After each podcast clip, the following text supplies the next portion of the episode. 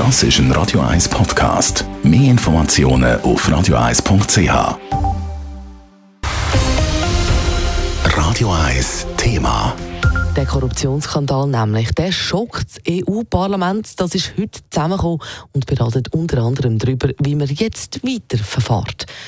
Klar ist, dass die ganze Geschichte schlecht ist für das EU-Parlament, wo da im WM-Sumpf gezogen wird. Es berichtet über das der Adrian Sutter.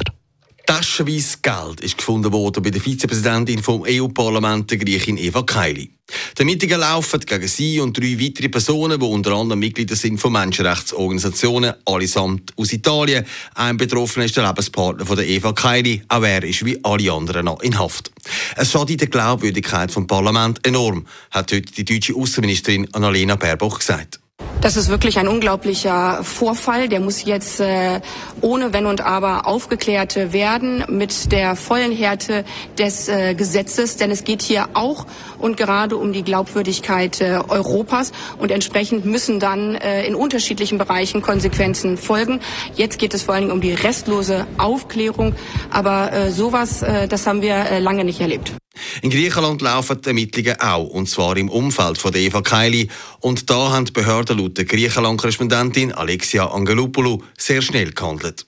Die Anweisung an die Banken des Landes, die ist offenbar schon rausgegangen. Alle Gelder einfrieren. Und zwar nicht nur die von Eva Kaili, sondern auch von ihrem Lebenspartner, ihrer Schwester und sogar ihren Eltern.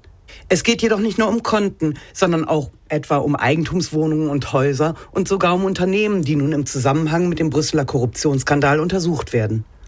So soll Kaili gemeinsam mit ihrem Partner in Griechenland eine Immobilienfirma besitzen. Auch das wird geprüft. Der Schritt, alle diese Vermögenswerte einzufrieren, der erfolgte für griechische Verhältnisse sehr schnell und konsequent. Alle schreien nach sofortiger Aufklärung. Und wer will wissen, wie das überhaupt so weit hat können kommen, für den Martin Hildi, der Geschäftsführer von Transparency International Schweiz, ist es aber auch überraschend, dass Kataris so sollen Einfluss genommen haben aufs EU-Parlament. Aber der Weg ist klar. Und offenbar hat jeder und jede ihren Preis. Bei Korruption handelt es sich um einen Missbrauch von einer anvertrauten Machtstellung zu privatem Nutzen. Es geht im Kern also immer um einen Machtmissbrauch. Voraussetzung für einen Machtmissbrauch ist äh, natürlich eine entsprechende Machtposition. Und die ist bei Parlamentariern immer gegeben. Also, Parlamentarier verfügen naturgemäß über Macht und haben für die Gesellschaft eine besonders verantwortungsvolle Aufgabe. Sie sind entsprechend äh, logischerweise Korruptionsrisiken ausgesetzt. Die Aufklärung von dem ganzen Fall dürfte jetzt noch ein Zeit dauern. Und mit grosser Wahrscheinlichkeit ist es die Spitze vom Eisberg, der da einmal weggebrochen ist. Adrian Sutter, Radio 1. Radio 1 Thema. Jederzeit zum Nachlesen als Podcast auf radio1.ch.